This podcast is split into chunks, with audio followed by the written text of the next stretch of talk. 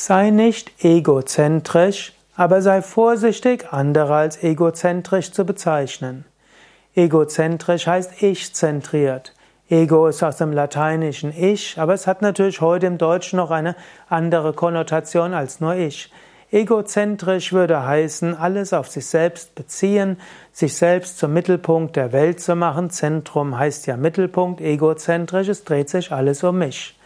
Ein Exzentrischer, ein Exzentriker, ein Egozentriker vielmehr denkt, dass alles um ihn selbst geht, denkt, dass alle Menschen, was auch immer sie tun, nur tun für einen selbst und denken, dass die Menschen auch für einen da sein sollten.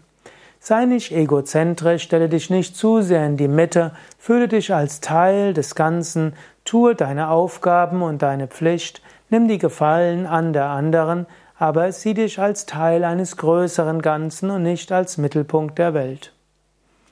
Sei vorsichtig, andere als egozentrisch zu bezeichnen. Es ist schwierig, andere zu beurteilen, und es ist leicht, andere zu verurteilen.